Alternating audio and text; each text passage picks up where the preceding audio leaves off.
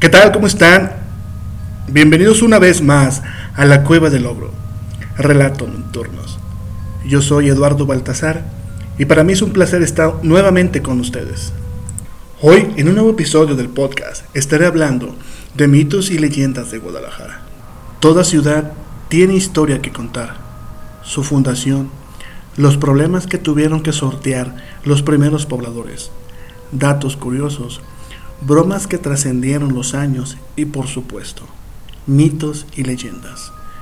Guadalajara no se queda atrás en relatos que van más allá de la lógica, eventos que siguen manifestándose hasta nuestros días o que fueron tan inexplicables que se guardan especial registro en la historia. Los invito a conocer algunos mitos y leyendas de esta hermosa ciudad, de la perla tapatía. El callejón del diablo.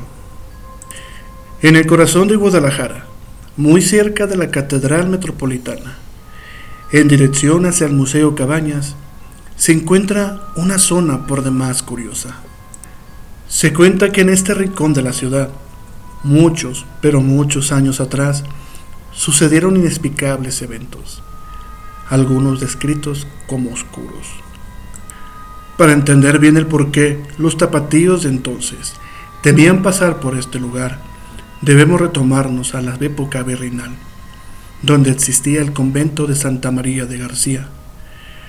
En uno de sus muros se encontraba un trético, angosto y oscuro callejón, el cual nombraban como Callejón del Ahorcado, dado que se decía que allí un hombre adúltero se había quitado la vida, así que en ese lugar, desde aquel entonces, tenía mala fama.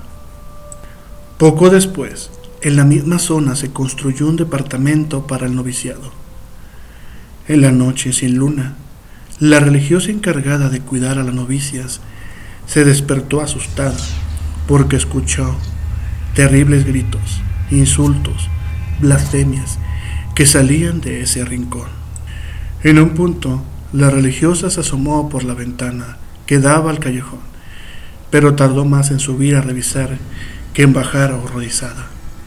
Contó que vio frente a la puerta del departamento una mesa muy larga, cubierta por un paño de tumba con cuatro veladoras sobre cráneos humanos, las cuales alumbraban a mujeres sin cabello, y estas presencias bebían misteriosos bebrajes y azotaban a un santo Cristo de marfil. De forma inmediata, la noticia llegó a la abadesa, quien, horrorizada, llamó al mayordomo del convento, y sin demora el asunto llegó a los oídos del arzobispo de Guadalajara. La respuesta fue casi instantánea, ya que se llamó a la Inquisición para revisar dicho lugar, quienes a la noche siguiente fueron testigos de varios bultos encapuchados y con negros mantos que se deslizaban y arrastraban lentamente por el callejón, justo donde se había tenido lugar la misa negra que vieron las religiosas. Armándose de valor, los inquisitoriales avanzaron al sitio para toparse con una puerta. Al abrirla, se percataron de una escena que los alarmó. Hombres importantes y bellas mujeres se encontraban rindiéndole culto al diablo, en una ceremonia que incluía pinturas, joyas, comida y licor. Hubo una pelea que ganaron los agentes de la Inquisición Arrestaron a los sujetos y después los juzgaron. Esta noticia alarmó a la Sociedad Católica de Guadalajara. Desde entonces, al pasar por aquella zona, se persinaban y rezaban. Bendito y alabado el Santísimo Sacramento del altar. Las personas que podían evitar la zona, sin dudar lo hacían, pero quienes no podían, procuraban cargar alguna reliquia santa o una botella de agua bendita. Con los años, la propiedad pasó a ser sede de la Inquisición. Luego se dice que allí vendían carbón. Luego que también fue una paletería. Hasta la construcción de la Plaza Tapatía, actualmente la finca es sede de la Secretaría de Turismo del Estado de Jalisco. Si te quieres atrever a conocer, debes trasladarte al Paseo de Gollado, en la zona centro. Como referencia inmediata encontrarás la fuente de los niños traviesos, o mejor conocida como los locales, como los niños miones. Pero eso es otra historia. Santa Inocencia. No podemos negar que la Catedral Metropolitana de Guadalajara es hermosa. Tanto su fachada exterior como su interior nos deja boquiabiertos. Y si bien en su interior podemos encontrar bellas figuras e imágenes católicas, también hay un misterio. El cuerpo de la niña, a que al pasar de los años no le deja de crecer el cabello y sus uñas. Se desconoce a ciencia cierta cuándo aconteció el trágico final de Inocencia, una niña que deseaba hacer su primera comunión, pero vayamos por partes. Inocencia escuchaba atenta cómo sus compañeras de la escuela se estaban preparando o ya habían hecho su primera comunión, celebración católica de gran importancia. Cierto día llega feliz a contarle a su padre su sueño de hacer también su primera comunión, y se cuenta que el hombre la golpeó y prohibió acercarse a las personas que le hablaran de religión. La niña Inocencia no comprendía la negativa de su padre. Muchos años atrás había muerto su madre y quizás encontraba un poco de paz en la idea de realizar su primera comunión. Se cuenta que al día siguiente de la negativa, caminó a su escuela. Escuchó oraciones y cantos de otros niños, los cuales salían de una ventana. Al acercarse a la propiedad, se dio cuenta que algunos infantes estaban estudiando el catecismo. Ella, emocionada por su hallazgo, se dedicó a copiar en una libreta las lecciones. Así pasaron días, escuchando y anotando y repitiendo las oraciones, cuando la monja que ofrecía las clases la encontró hincada haciendo una plegaria. Esto emocionó a la religiosa, la invitó a pasar y seguir aprendiendo para prepararse para la primera comunión. Tiempo después, Inocencia se encontraba lista para recibir la Eucaristía, pero temía la reacción de su padre. Dudosa, le pidió consejo a la monja, quien le respondió que era mejor que el bien estuviera como su aliado. Llegó el gran día para Inocencia, la monja le había conseguido un vestido blanco y el ajuar necesario para realizar la primera comunión.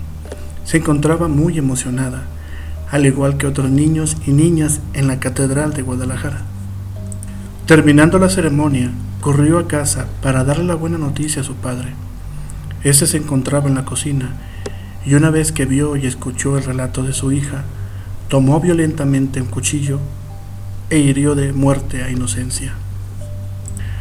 Los relatos apuntan al que el padre de la niña huyó y nunca más se supo de él, mientras que gracias a la devoción de inocencia por la fe católica, su cuerpo descansa al interior de la catedral.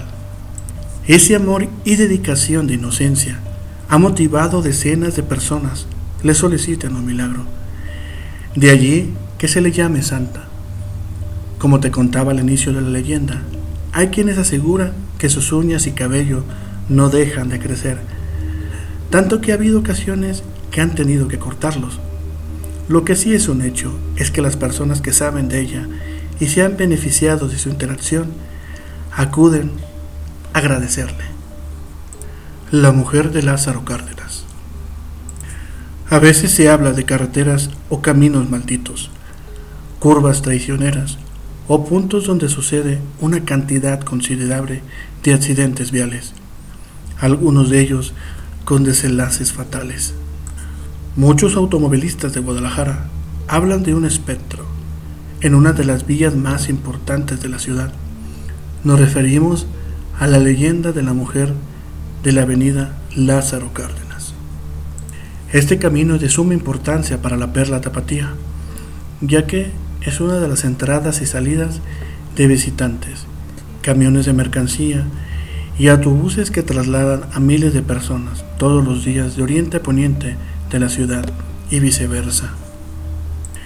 El relato señala que en el punto donde Lázaro Cárdenas se conecta con la salida Chapala, se aparece una figura de una mujer que atraviesa los carriles. Al tratarse de una vía rápida, muchas personas al verla dan un volantazo, por lo que provocan a que lleguen accidentes.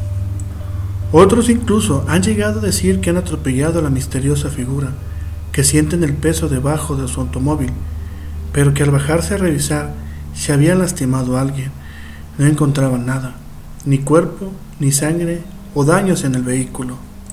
Se dice que el origen de esta leyenda es producto de una cruel muerte de una mujer que una noche fue estrangulada en ese mismo punto y en sed de venganza se aparece para asustar a los automovilistas.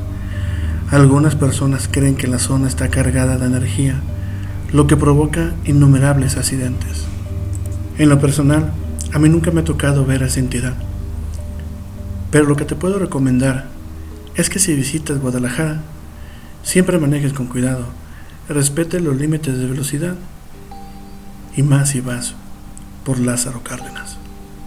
¿Qué te parecieron estos pequeños relatos de leyendas de Guadalajara? ¿Tienes alguna que quieres compartir conmigo? ¿O has experimentado en esos lugares lo que te he contado? Si no eres de Guadalajara, te invito a que nos visites y seas parte de estas leyendas. Por mi parte sería todo. No me queda más que agradecer y desearles una linda noche, tarde o mañana. Yo soy Eduardo Baltasar y esto es La Cueva del Ogro, Relatos Nocturnos. Nos vemos en una próxima emisión de este subpodcast.